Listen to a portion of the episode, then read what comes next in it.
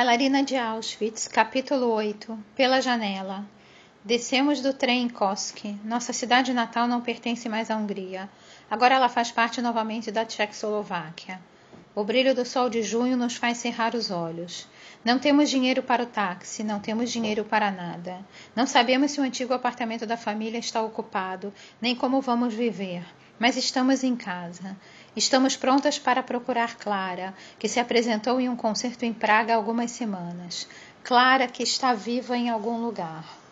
Cruzamos o parque de Metski em direção ao centro da cidade.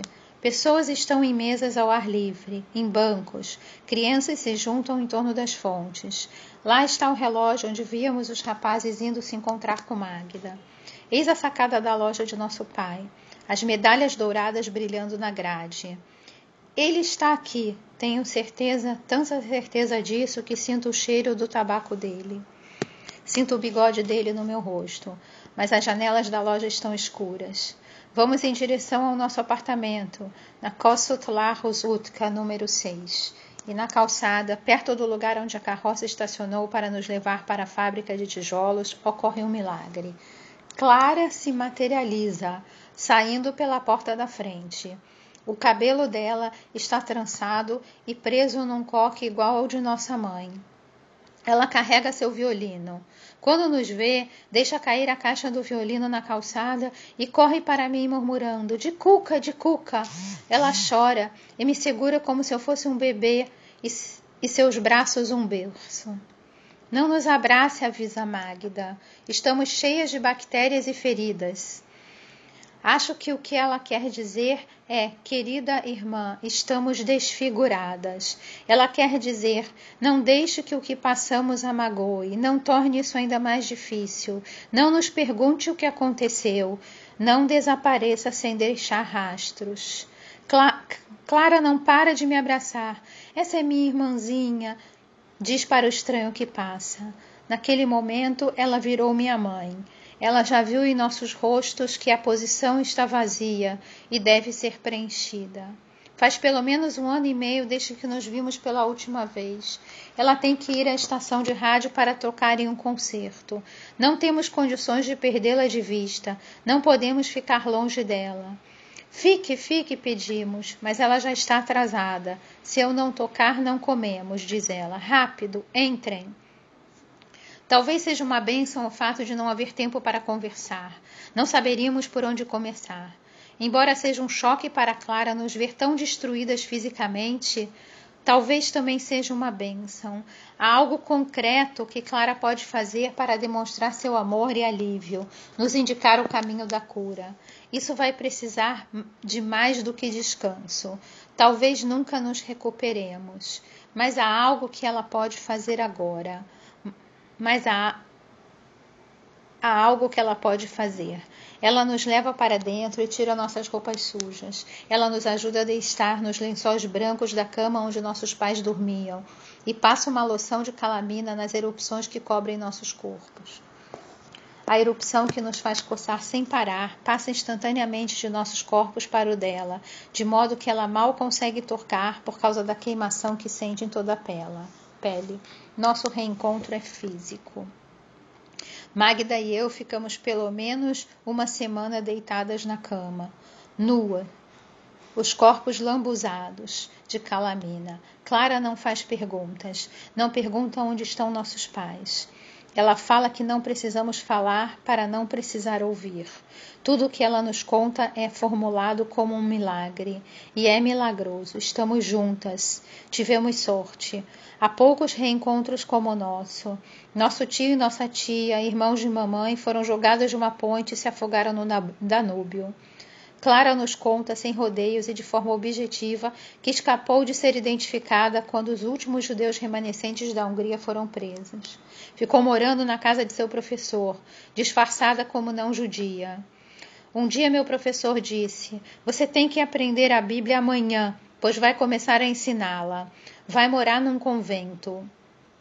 Parecia a melhor maneira de me manter escondida. O convento ficava a quase 320 quilômetros de Budapeste Usei um hábito de freira. Mas um dia uma garota da academia de música me reconheceu e fugiu em um trem para Budapeste. Em algum momento no verão, ela recebeu uma carta de nossos pais. Era a carta que eles tinham escrito na fábrica de tijolos, contando a Clara onde estávamos presos, juntos e seguros, e que achávamos que seríamos transferidas para um campo de trabalho chamado Keniermeso. Eu me lembro de ver minha mãe deixar a carta cair na rua durante nossa retirada da fábrica de tijolos, já que não havia como enviá-la. Na época, achei que ela poderia ter jogado a carta fora por estar resignada. Mas ao ouvir Clara contar sua história de sobrevivência, vejo as coisas de forma diferente. Ao soltar a carta, mamãe não estava abrindo mão da esperança, muito pelo contrário. De qualquer forma, se deixou cair a carta por se sentir derrotada ou por ter esperança, assumiu um risco. A carta apontava o dedo para minha irmã, uma judia loura morando em Budapeste. Dava inclusive seu endereço. Enquanto nos arrastávamos no escuro rumo a Auschwitz, alguém, um estranho, pegou a carta.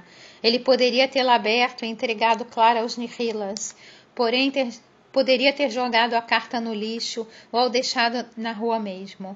Mas esse estranho colocou um selo na carta e a enviou para Clara em Budapeste. Isso é tão inacreditável para mim quanto o reaparecimento de minha irmã um truque de mágica, a prova do laço que nos une, uma prova também de que a gentileza ainda existia no mundo, mesmo naquela época.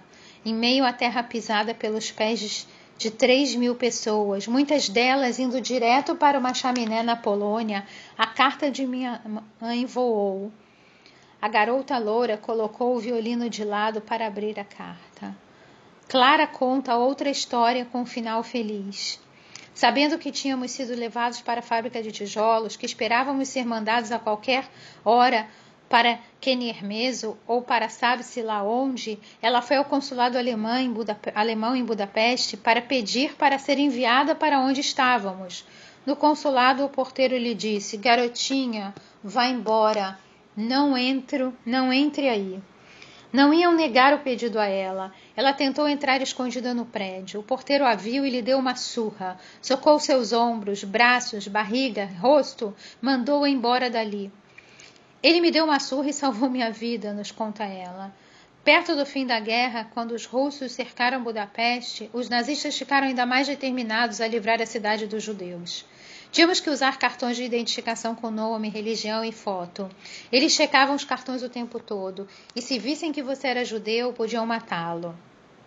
Eu não queria carregar o meu cartão, mas tinha medo de precisar de algo que provasse quem eu era depois da guerra. Então decidi pedir que uma amiga o guardasse. Como ela morava do outro lado do porto, era preciso cruzar a ponte para chegar lá. Quando pisei na ponte, os soldados estavam verificando documentos. Eles disseram: Por favor, mostre sua identificação. Eu disse que estava sem o cartão e não sei como me deixaram atravessar. O cabelo louro e os olhos azuis os devem ter convencido. Nunca voltei à casa de minha amiga para pegar o cartão. Quando você não pode entrar pela porta, entre pela janela, nossa mãe costumava dizer.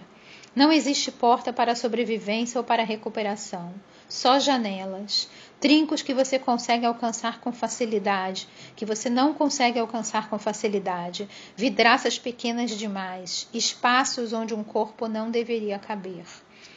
Mas você não consegue ficar onde está, precisa encontrar um jeito. Depois da rendição alemã, enquanto Magda e eu nos recuperávamos em Wells, Clara foi novamente ao consulado, dessa vez ao consulado russo, porque Budapeste foi libertada do controle nazista pelo Exército Vermelho. Lá, ela tentou descobrir o que tinha acontecido conosco. Eles não tinham informações sobre nossa família, mas em troca de um concerto gratuito, eles se ofereceram para ajudá-la a voltar para casa em Koski. Toquei para 200 russos e depois fui trazida para casa no teto de um trem. Eles cuidaram de mim quando paramos para dormir. Ao abrir a porta de nosso antigo apartamento, Clara encontrou tudo desarrumado, nossos móveis e pertences saqueados. Os quartos tinham sido usados como estábulo e o chão estava coberto de estrume de cavalo. Enquanto reaprendíamos a comer, a andar e a escrever nossos nomes em Wells, Clara fazia concertos para ganhar dinheiro. Entre um concerto e outro, limpava o chão. E então nós chegamos. Quando nossas erupções cutâneas sararam, nos revezávamos para sair do apartamento. Existe apenas um par de sapatos em bom estado para nós três. Na minha vez de colocar os sapatos, caminho devagar pela calçada, na ida e na volta, ainda, ainda muito fraca para ir longe. Um vizinho me reconhece. Estou surpreso de ver que você conseguiu sobreviver. Você foi sempre uma criança tão magra. Eu poderia me sentir vitoriosa, contra todas as expectativas, um final feliz. Mas eu me sinto culpada. Por que eu? Por que eu sobrevivi? Não há explicação. É um golpe de sorte ou um erro. As pessoas podem ser classificadas de duas maneiras: as que sobreviveram e as que não conseguiram sobreviver. As do segundo grupo não estão aqui para contar sua história. O retrato de nossa avó materna agora está pendurado na parede. Seu cabelo escuro está partido no meio e preso atrás num coque apertado.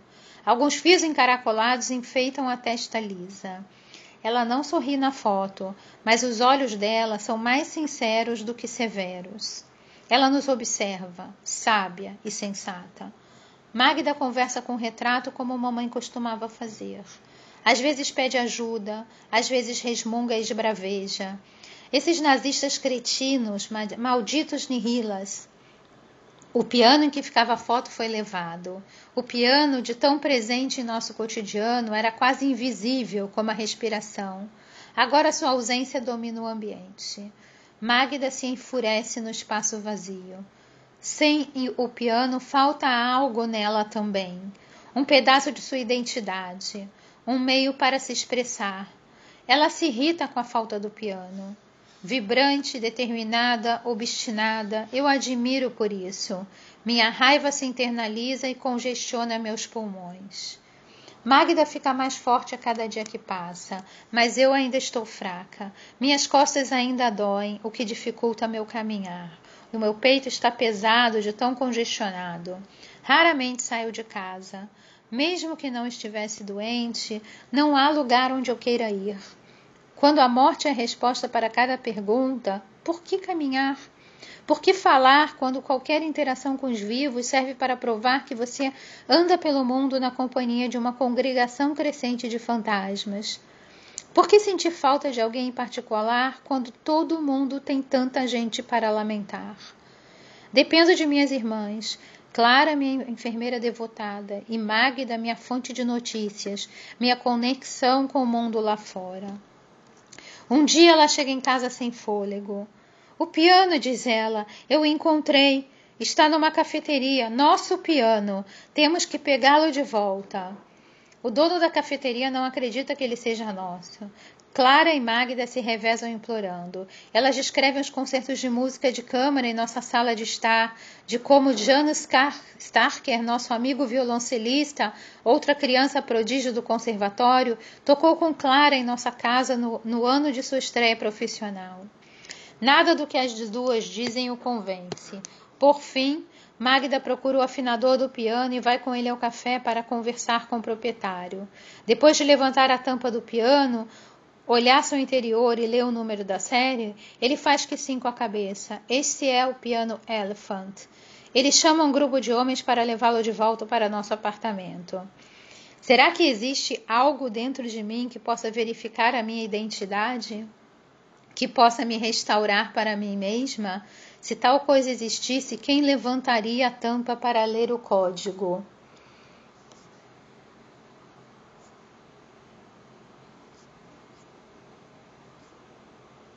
Um dia chega um pacote de tia Matilda. Avenida Valentine, no Bronx, diz o endereço do remetente. Ela envia chá e margarina. Nunca vimos gordura vegetal antes e, portanto, não temos noção de que é um substituto para a manteiga para cozinhar e assar. Simplesmente passamos no pão e comemos. Reutilizamos os sacos de chá indefinidamente. Quantas xícaras podemos preparar com as mesmas folhas? De vez em quando, nossa campainha toca e eu pulo da cama. Esses são os melhores momentos. Alguém está esperando do lado de fora e nos segundos antes de abrir a porta pode ser qualquer um. Às vezes imagino que é papai. Ele sobreviveu à primeira seleção, afinal de contas. Descobriu uma maneira de trabalhar, de parecer jovem pelo resto da guerra, e está aqui segurando um pedaço de giz, uma fita métrica enrolada no pescoço, como um cachecol. Algumas vezes imagino Eric na varanda, carregando um buquê de rosas. Meu pai nunca chega. É assim que temos certeza de que ele está morto. Um dia, Lester Corda, um dos dois irmãos que viajaram com a gente no trem de Wells para Viena, toca a campainha. Ele veio ver como estávamos. Pode me chamar de Tsitsik, diz ele. Ele é como o ar fresco entrando em nosso velho apartamento. Estamos num limbo permanente, eu e minhas irmãs, divididas entre olhar para trás e seguir em frente. Grande parte de nossa energia é usada simplesmente para recuperar nossa saúde, nossos pertences e o que havia em nossa vida antes da perda e do encarceramento. O interesse e a solidariedade de Tzitzit com relação ao nosso bem-estar me fizeram lembrar de que existe mais na vida do que apenas a recuperação. Clara está na outra sala tocando violino. Os olhos de Tzitzit brilham quando ele ouve a música. Posso conhecer a violinista? pergunta ele. Clara faz uma gentileza e toca uma zarda húngara. Tzitzit dança. Talvez seja tempo de tocar nossa vida, não de voltar ao que era, mas seguir em direção a algo novo. Ao longo do verão de 1945, Tzitzit se torna um visitante regular. Quando Clara tem de viajar para Praga para outro concerto, Tzitzit se oferece para ir com ela. Devo preparar o bolo de casamento agora? pergunta Magda. Pare com isso, ele tem uma namorada. Está sendo apenas educado, diz Clara. Você tem certeza de que não está se apaixonando? Pergunto. Ele me faz lembrar de nossos pais, diz ela, e eu o faço lembrar dos dele. Algumas semanas depois de voltar para casa, embora fraca, faço o trajeto a pé até o antigo apartamento de Eric. Ninguém de sua família retornou. O apartamento está vazio. Prometo a mim mesma vir sempre que puder. A dor de ficar longe é maior do que minha decepção a cada vigília. Estar de luto por ele é lamentar a perda de mais do que uma pessoa. Nos campos, eu ansiava por sua presença física e me agarrava à promessa de nosso futuro. Se eu sobreviver hoje, amanhã serei livre. A ironia da liberdade é a dificuldade cada vez maior de encontrar esperança e propósito. Agora preciso aceitar o fato de que a pessoa que se casar comigo não conhecerá meus pais. Se um dia eu tiver filhos, eles não conhecerão os avós. Não é apenas a minha perda que dói, é a maneira como ela repercute no futuro e se perpetua. Mamãe costumava me dizer para procurar um homem com uma testa grande, porque isso significa que ele é inteligente. Observe como ele usa o lenço, dizia ela. Certifique-se sempre que carrega consigo um limpo. Certifique-se de que os sapatos dele são engraxados. Ela não estará no meu casamento. Ela nunca saberá quem eu me tornei, quem eu escolhi. Clara é minha mãe agora. Ela faz isso por amor e com uma competência natural. Também faz isso por culpa. Ela não estava lá em Auschwitz para nos proteger. Ela nos protegerá agora. Ela cuida da cozinha, ela me dá comida na boca com uma colher, como se eu fosse um bebê. Eu a amo, amo sua atenção, amo ser abraçada e me sentir segura. Mas também é sufocante. Sua bondade não deixa espaço para mim. Parece que ela precisa de algo em troca. Não gratidão ou reconhecimento, algo mais profundo. Posso sentir que ela depende de mim para ter o seu próprio senso de propósito, para ter sua razão de existir. Ao cuidar de mim, ela encontra razão por ter sido poupada. Meu papel é ser saudável o suficiente para ficar viva, mas indefesa o suficiente para precisar dela. Essa é a minha razão de ter sobrevivido. No fim de junho, minha coluna ainda não está boa. A dor aguda é constante entre as omoplatas. Meu peito ainda dói quando respiro. De repente, tenho febre. Clara me leva para o hospital e insiste em que me deem um quarto particular e que eu receba o melhor atendimento. Eu me preocupo com as despesas, mas ela diz que terá apenas que tocar em mais concertos e que encontrará um jeito de pagar. Reconheço o médico que me examina. É o irmão mais velho da minha amiga, da minha antiga colega de escola. O nome dele é Gabi. Lembro que sua irmã o chamava de Anjo Gabriel. Ela morreu, fico sabendo. Morreu em Auschwitz. Ele me pergunta se a vi lá alguma vez. Gostaria de ter uma última imagem para ele se lembrar dela. E cogito mentir. Contar alguma história que eu teria testemunhado da menina fazendo algo corajoso ou falando dele com carinho. Mas não minto. Prefiro enfrentar o, o, vácuo desconhecido de meu pai e dos últimos minutos de Eric do que ouvir algo que, apesar de reconfortante, não é verdade. O anjo Gabriel me presta o primeiro atendimento médico desde a libertação. Ele diagnostica que tenho tifo, pneumonia, pleurisia e fratura na coluna. Faz um gesso removível que cobre todo o meu torso. Coloco na cama à noite e me encaixo nele. Minha concha de gesso. As visitas de Gabi não são apenas terapêuticas para o corpo. Ele não me cobra pelo atendimento médico. Nós conversamos e relembramos. Não posso viver o luto com minhas irmãs, pelo menos não explicitamente. É brutal demais, presente demais. Viver o luto com elas parece ser uma profanação do milagre da nossa reunião. Nunca nos abraçamos e choramos, mas com Gabi eu posso me permitir sofrer. Um dia pergunto a ele sobre Eric. Ele se lembra de Eric, mas não sabe o que aconteceu. Gabi tem colegas que trabalham no centro de repatriação nas montanhas Tatra. Ele pedirá que tentem descobrir algo sobre Eric. Certa tarde, Gabi examina minha coluna. Ele espera que eu me deite de bruços para me dizer o que descobriu. Eric foi mandado para Auschwitz, conta. Morreu em janeiro, um dia antes da libertação. Eu solto um gemido. Acho que meu peito vai estourar. A explosão de tristeza é tão forte que as lágrimas não vêm. Somente um choro preso na garganta. Não consigo pensar com clareza ou fazer perguntas sobre os últimos dias de meu amor, sobre o sofrimento dele, sobre seu estado de espírito quando seu corpo desistiu. Estou consumida pela dor e pela injustiça de perdê-lo. Se ele tivesse sido capaz de aguentar por mais algumas horas, talvez até apenas alguns segundos a mais, podíamos estar juntos agora. Fico deitada, gemendo até ficar rouca.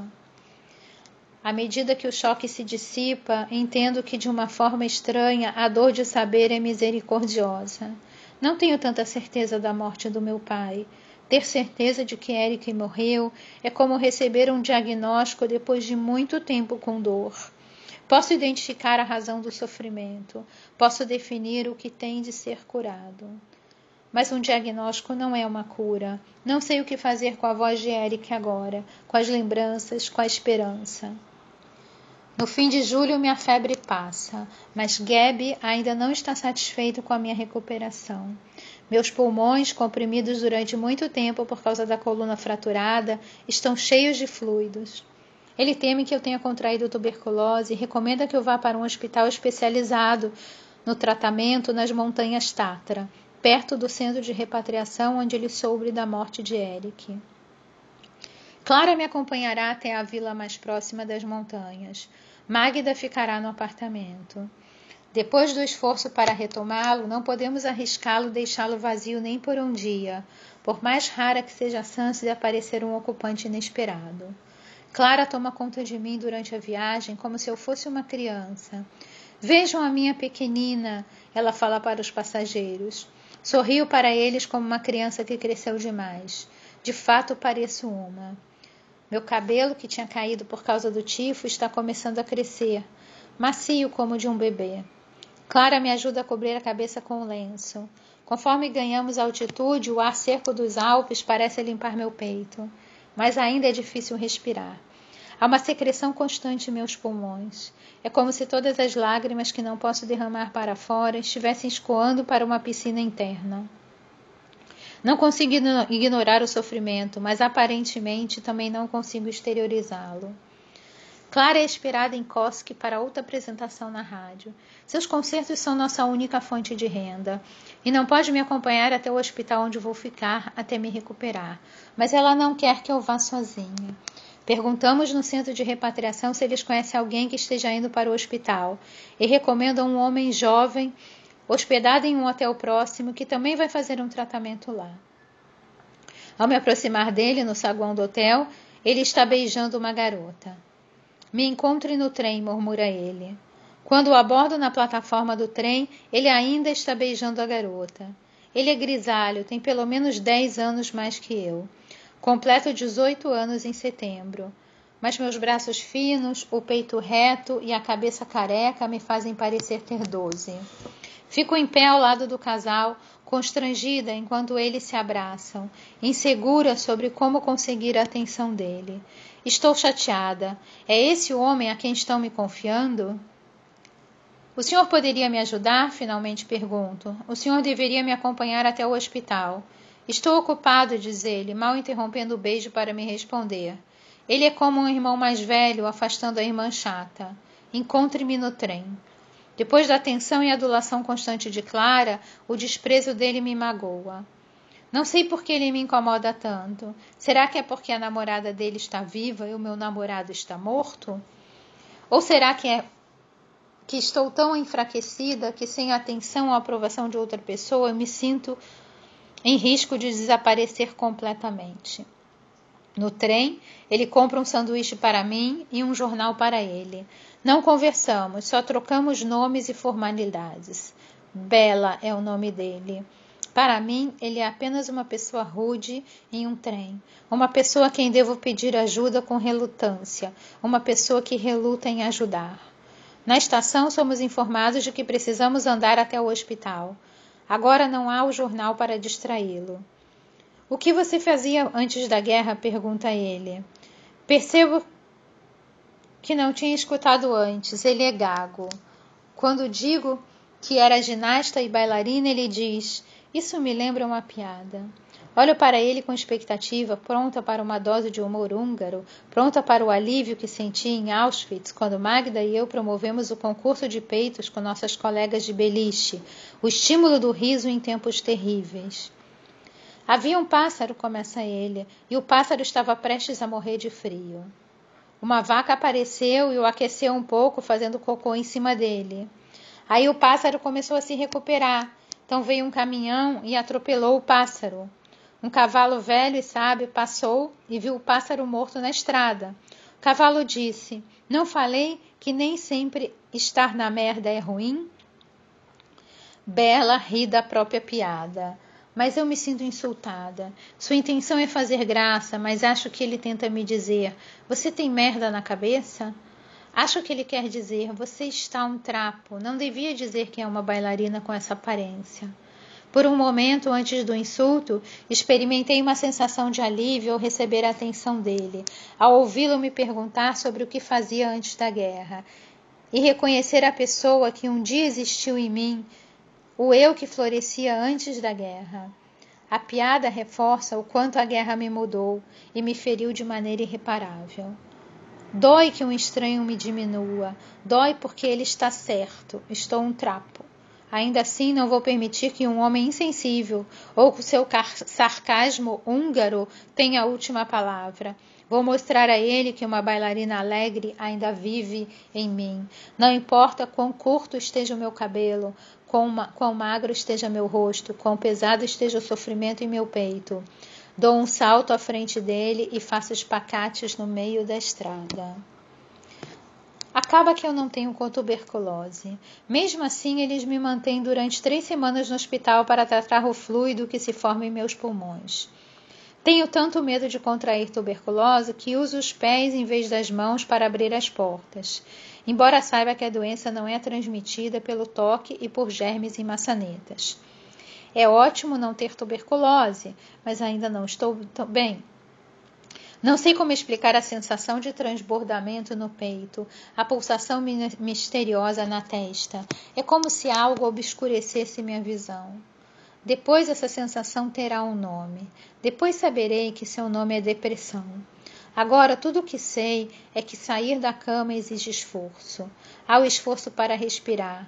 E o pior, o esforço existencial. Por que acordar? O que há para se fazer? Eu não pensava em suicídio em Auschwitz, quando as coisas eram desesperadoras. Eu estava cercada por pessoas que diziam: a única maneira de você sair daqui é como um cadáver. Mas as profecias terríveis me deram algo para lutar.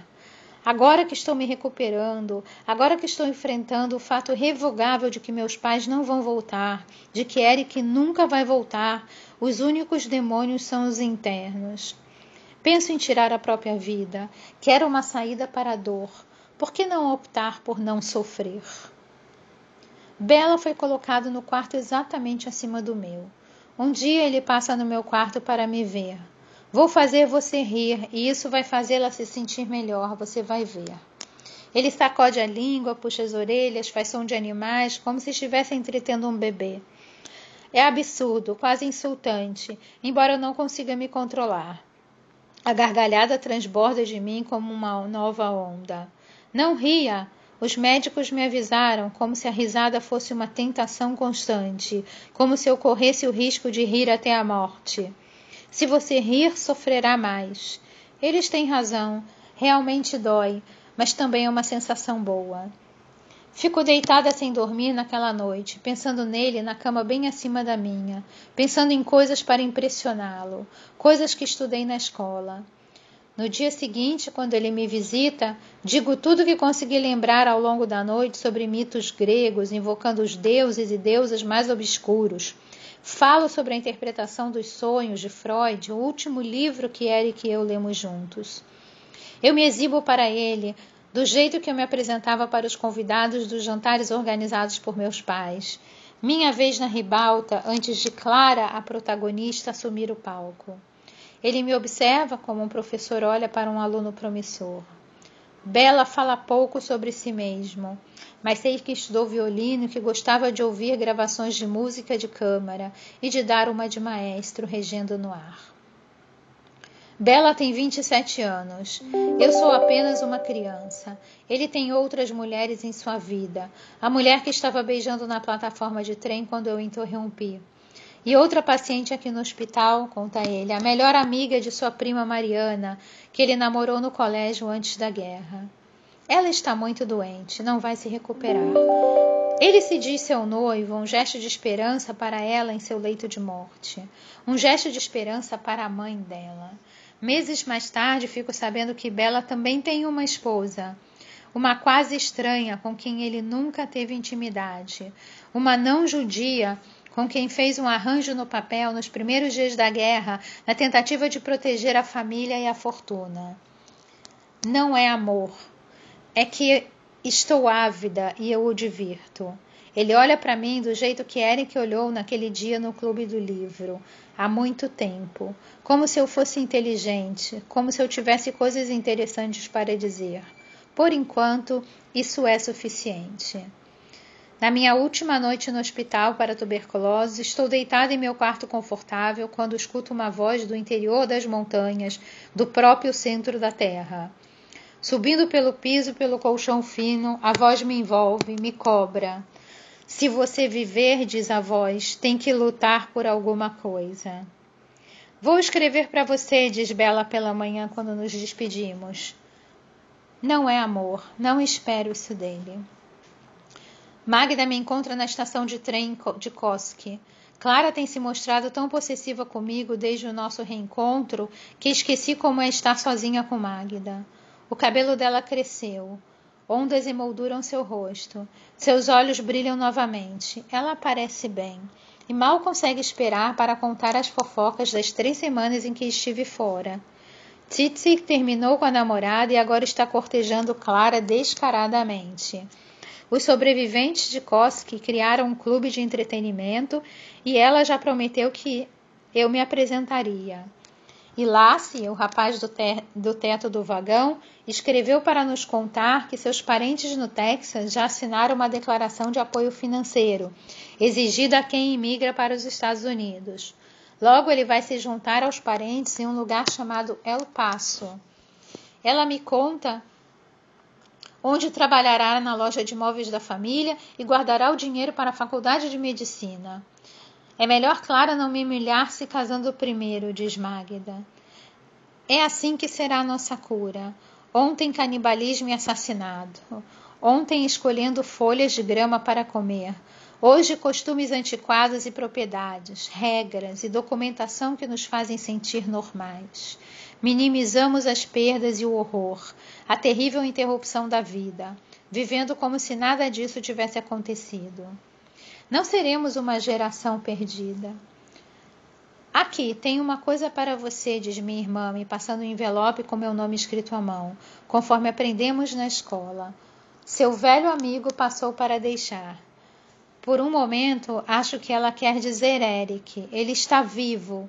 Meu futuro está dentro do envelope. Ele esperou por mim, ou ele já seguiu em frente.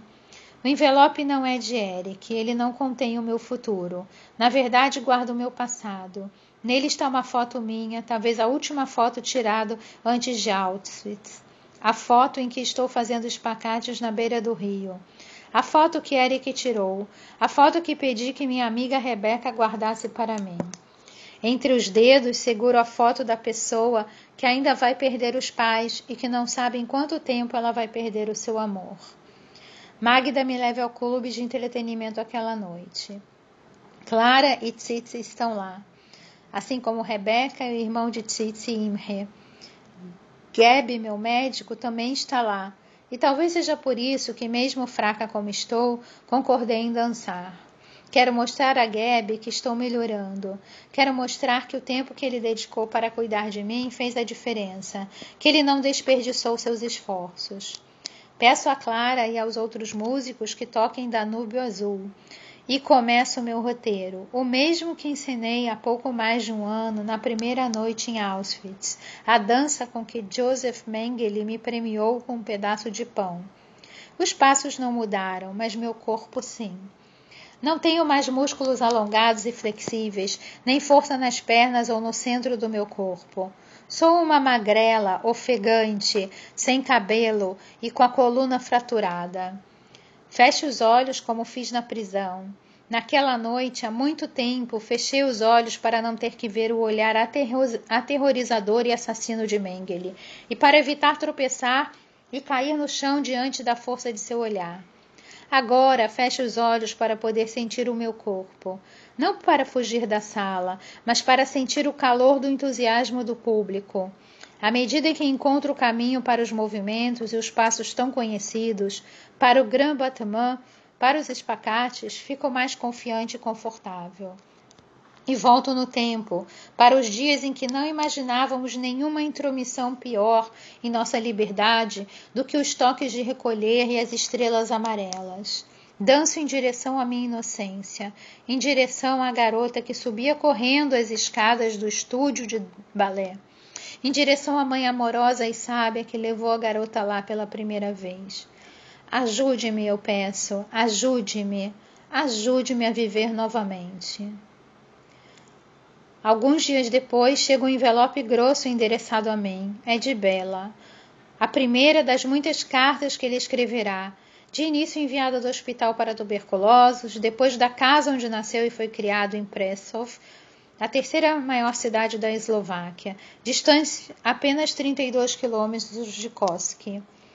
À medida que aprendo mais sobre Bela, começo a juntar os fatos que ele me revela nessas cartas e monto uma vida. O homem grisalho, com uma gagueira e senso de humor sarcástico, sarcástico, se torna uma pessoa que tem contornos. A memória mais antiga de Bela, segundo ele mesmo, é de sair para passear com o avô, um dos homens mais ricos do país, e ter um biscoito negado na confeitaria. Quando ele sair do hospital, vai assumir os negócios do avô, de venda no atacado da produção dos fazendeiros da região e de beneficiamento de café e trigo para toda a Eslováquia. Bela é uma despensa cheia, um país da abundância. Ele é uma festa. Como minha mãe, Bela perdeu um dos pais quando era bem jovem. O pai, que foi prefeito de Pressov e antes disso um famoso advogado dedicado aos pobres, viajou para uma conferência em Praga no inverno quando Bela tinha quatro anos. Ao descer do trem, ele foi pego por uma avalanche de neve. Ou foi isso que a polícia disse à mãe de Bela? Bela suspeita que o pai, uma figura controversa por ter se rebelado contra a elite de Pressov, ao defender os pobres e marginalizados, tenha sido assassinado, mas a versão oficial era que ele tinha sufocado sob a neve.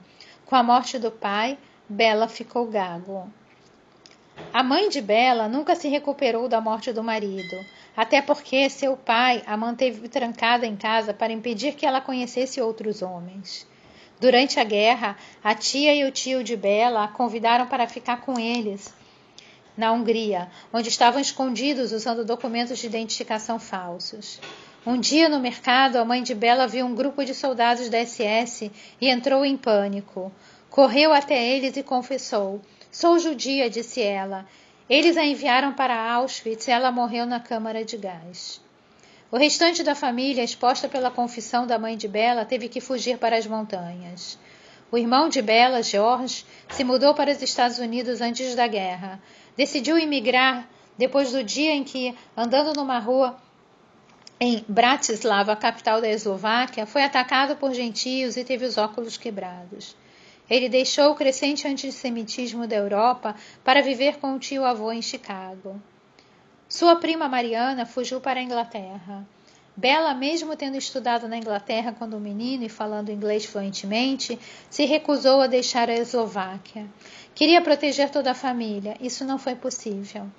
O avô morreu de câncer no estômago. A tia e o tio, convencidos a sair das montanhas pela promessa feita pelos alemães de tratar com civilidade todos os judeus que retornassem, foram colocados no paredão e fuzilados.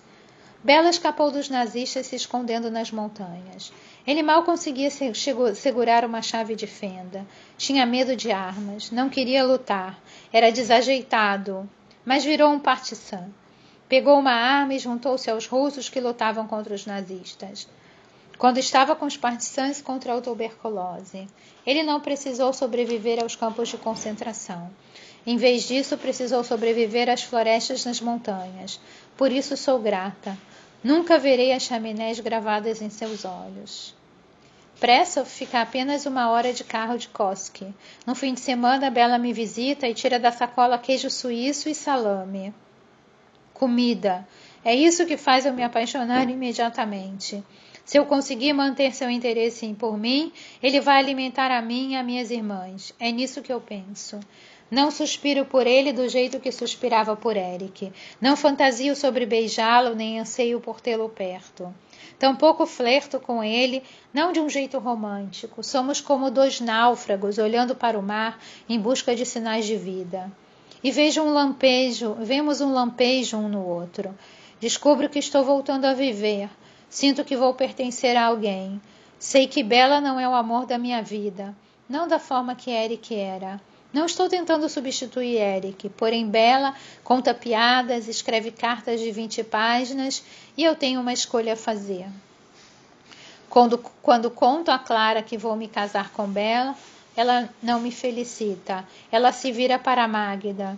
Ah, dois complicados se juntando, diz ela. Como isso vai funcionar?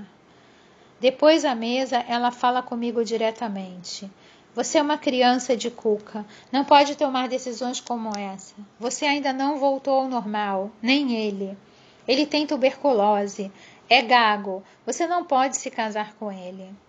Agora eu tenho uma nova motivação para esse casamento dar certo. Tenho que provar para minha irmã que ela está errada. A objeção de Clara não é o único impedimento.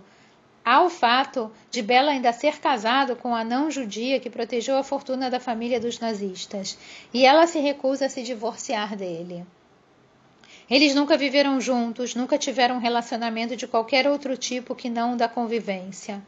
Para ela, o dinheiro dele, para ele a situação de gentia dela, mas ela não considerará o divórcio, pelo menos não até que ele concorde em lhe pagar uma grande soma em dinheiro. E também tem a noiva nas montanhas Tatra, morrendo de tuberculose. Ele pede à prima Mariana, que fugiu para a Inglaterra, mas voltou depois da guerra, que dê a notícia de que ele não se casará com a noiva. Mariana fica furiosa com razão. Você é horrível, grita ela. Você não pode fazer isso com ela. Nem em um milhão de anos direi a ela que está quebrando sua promessa. Bela pede que eu vá com ele ao hospital para que ele mesmo conte à moça. Ela é graciosa e gentil comigo e está muito, muito doente. É desconcertante ver alguém fisicamente tão destruída. É parecido demais com o passado recente. Tenho medo de ficar tão perto da porta da morte. Ela me diz que está feliz por Bela se casar com alguém como eu, alguém com tanta energia e vida. Fico satisfeita por ter a sua bênção. Ainda assim, penso que poderia ser eu naquela situação, naquela cama, recostada em travesseiros amassados, tossindo entre as palavras e enchendo o lenço de sangue. Naquela noite, Bela e eu nos hospedamos juntos no hotel onde nos conhecemos. Em todas as suas visitas a Koski, dormimos em quartos separados.